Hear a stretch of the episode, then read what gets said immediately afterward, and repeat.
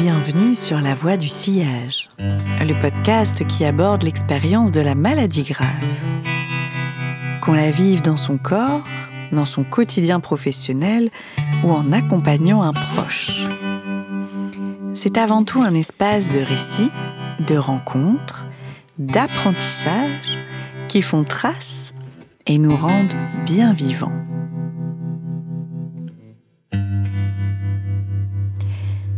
Abel est un homme pudique.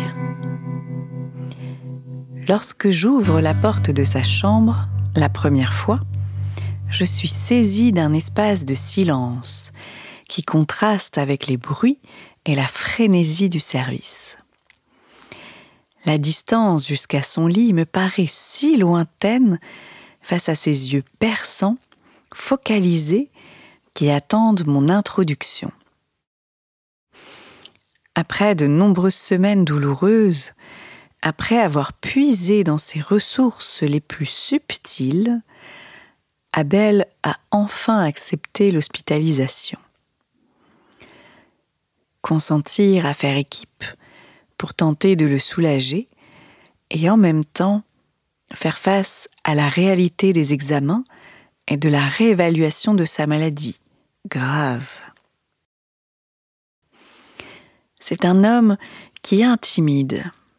Même allongé, même crispé et inconfortable, il en impose. On le sent ancré, adressé. Sa peau noire couverte de taches de rousseur, ses mains larges qui tiennent le drap fermement.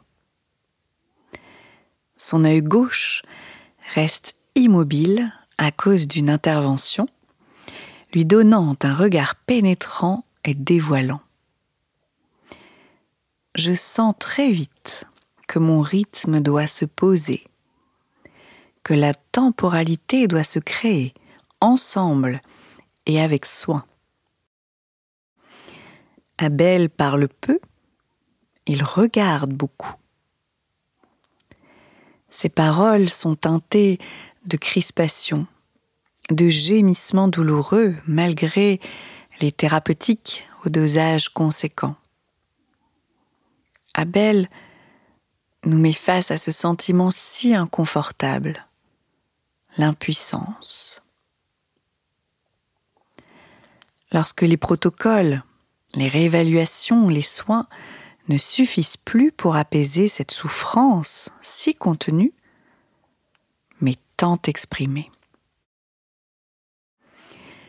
Chaque soignant tente d'expérimenter, d'innover, de proposer pour rendre plus douce la vision d'un homme qui souffre.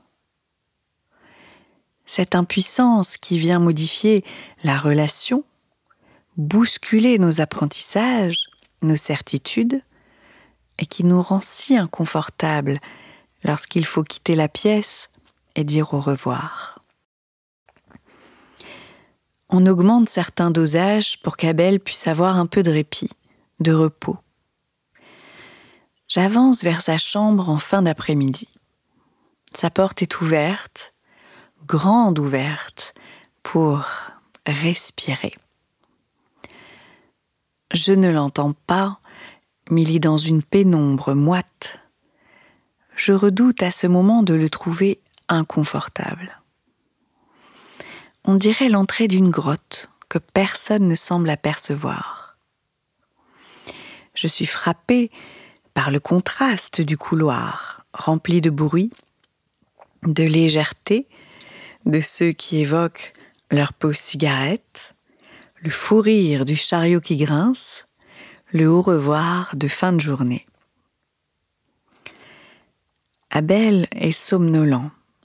Je le sens plutôt angoissé. Il semble un peu désorienté, plus agité, ce qui contraste avec sa posture d'ordinaire si solide, si adressée. Il ne comprend pas son corps, sa désorientation. Il éprouve certaines pertes de mémoire ou d'attention, ce qui est très inconfortable pour ce dernier. Lui qui a toujours tout maîtrisé, tout gérer. C'est le vide, l'angoisse, l'absence de bord ou d'enveloppe. Il me demande de m'asseoir près de lui. Je sens son agitation contenue, sa détresse à travers une position corporelle qui convient quelques minutes. Cette tension interne qui démange, manque d'exploser ou de se répandre. Je lui propose de travailler son lieu sécure, un espace seul où il se sent en sécurité, avec des bords limités, ou donner à son esprit une nouvelle possibilité de créer, de se retrouver. Ce corps si étranger parfois, je l'invite à l'investir, à lui redonner un rythme de croisière grâce à sa respiration d'abord. Chaque expiration explore une zone de tension. Chaque expiration délie ce qui se noue et troue le corps de ses à-coups. Il trouve des points solides d'ancrage dans son corps pour mieux entrer en relation avec lui et lui donner un horizon. Je l'observe appliqué, investi, me faisant confiance. Partager l'intime, la pudeur d'un homme qui souffre. Être soutenante, présente, en relation, c'est à chaque fois une nouvelle partition à créer. Un rythme, une mélodie qui se crée à deux sans répétition. Notre musique est un chant ventral à la voix grailleuse, aux terres chaudes, arides, qui enveloppent et aiguisent. Abel a les yeux fermés. Il souffle. Il ne lâche pas cette musique. Il ne la lâchera pas. Son corps semble se poser un peu plus, éreinté par cette respiration martelée, usée par la répétition. Il peut enfin accéder à son lieu sécure je l'invite à explorer la sensorialité de cet espace contenu, d'affiner l'odeur, la température ambiante, les couleurs qui viennent à sa perception, les mouvements, les sons, les pensées.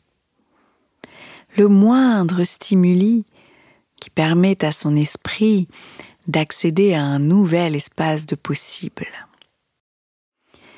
Ses mains n'ont pas bougé. Ses doigts serrent le drap qui le maintient dans la réalité de cette chambre. Il est concentré, rythmé, comme un travail avant une naissance. Cet espace en dedans et en dehors, où la douleur devient si vive qu'elle mobilise toutes ses ressources pour tenter doucement de mener à terme. Abel sait qu'il va mourir, mais il ne lâche pas le vivant. Doucement, son visage s'enfonce dans l'oreiller. Il détend certains membres agrippants. Sa respiration se fait plus calme. Je crois je crois même qu'il s'endort. Je reste en silence avec lui pour les dernières notes de notre travail. Pour la première fois, j'observe son espace, sa chambre. Sur le tableau, en face de son lit, une photo. Un homme qui embrasse un bébé qui vient de naître.